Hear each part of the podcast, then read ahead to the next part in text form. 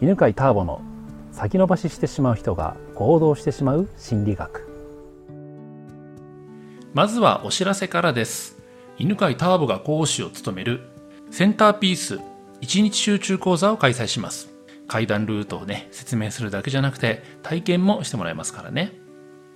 2020年の1月と2月です。東京と大阪。計7回開催しますので興味がある方はぜひどうぞ。各回20名程度の定員です。席があるうちにお申し込みくださいね。詳しくはセンターピース1日集中講座で検索してみてください。あなたと直接お会いできることを楽しみにしています。八ヶ岳からね今日お送りしてるんですけど前回ね優が、えー、副業でアマゾンに転売する仕事をしていてで、えー、その副業を本業にするタイミングで悩んでいたんだよね。はいでそれでちょっと思いついた話なんだけどさ、はい。うんと、起業するっていう話を周りにするとほぼ100%止められるね。あ。あもう無理って言われるよね。はい。思い出した。そういえば24でまあ自分の場合はね大学卒業してもそのままもう起業しちゃったんだけどそれを言った時に「えー、いいんじゃない?」って言った人誰もいなかったね あのうちの両親って割とやりたいことはやりなさいっていう家だったの。で母親なんかもさあなたやりたいことやりなさいっていう感じだったんだけどいや自分でもう独立してやろうと思うんだっつったら「えっ?」って。その時は全然応援してくれなかったというか応援じゃないなんていうの不安、まあ、まあ母親の場合はね。うん。せっかく大学まで行ってさ一浪してさね、いいせっかく大学通ってお金出してるのに。っていうのもあるし。であと周りにあのねその時ね会計士あ、えー、じゃ会計士なかったっけ？税理士じゃなくて。あ会計士だ会計士。会計士のあの専門学校にね来たんですよ。でその先生と仲良くなってて。で会計士の試験が初めて受ける試験があってさ受ける年ででその1週間くらい前にもうね自分には会計士って本当に向いてないってもうつくづく分かったの。もうこのなんかちゃんと計算するとかさ。きっちりなんか法法律と照らし合わせるとかさ。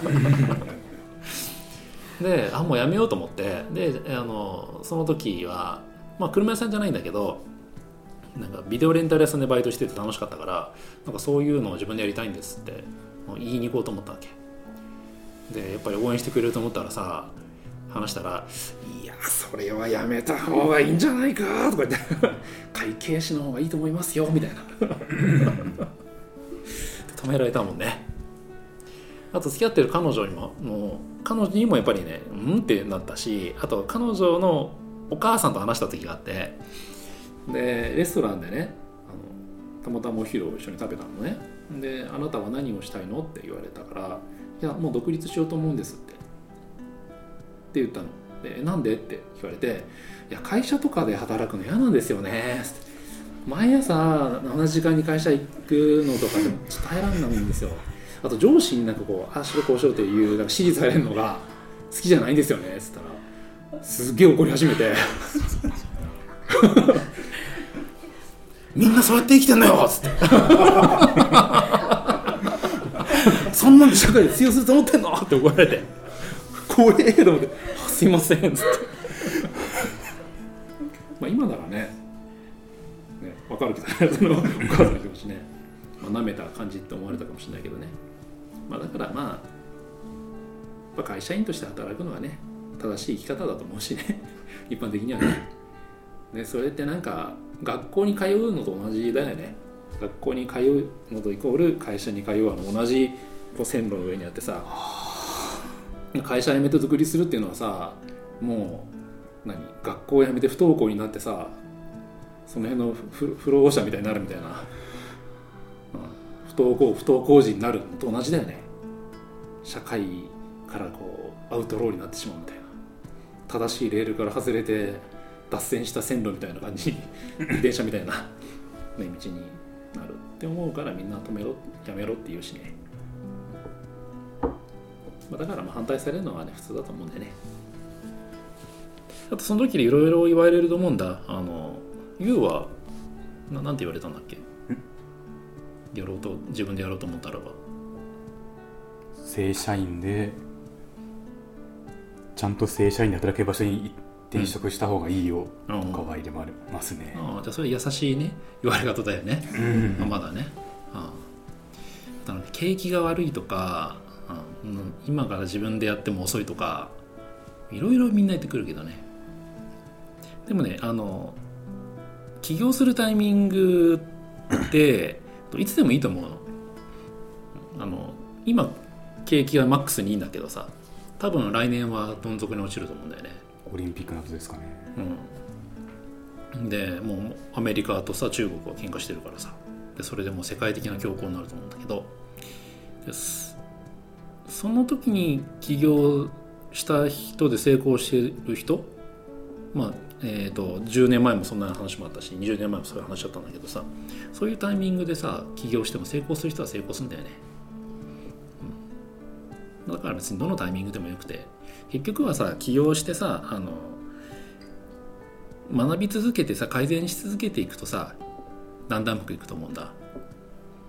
だからうまくい景気がいい時も悪い時も、まあ、何らかしらそこでさ改善していくとさ、えー景気が次景気が良くなったタイミングではやっぱ花開くんだよね。まあそんな感じで今伝えたかったのは起業するとか自分でなんかビジネスやるっていうと危ないよってみんな忠告するしやめた方がいいよって止めるし会社員として働いた方がいいよって言ってくれるけど、まあ、それって思いやりとかね、うん。危ない道にそれないようにぐれないようにさ 止めてくれてるんだよね、まあでも実際それであの起業すると仲間がいっぱいいるから。結構世の中いっぱいいるからね自分でやってる人ね。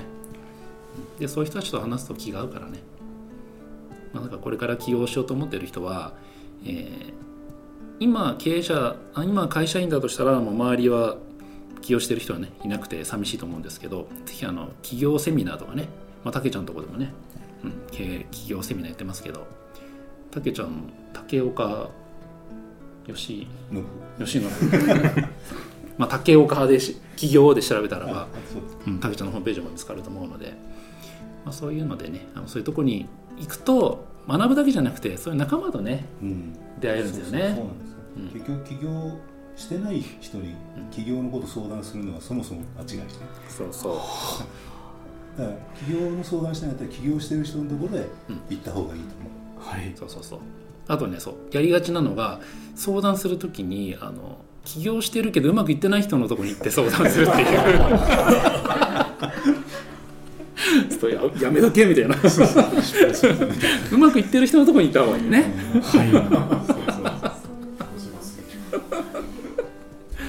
まあそんなところをあの参考にしてください。今日はこんなところでありがとうございます。ありがとうございます。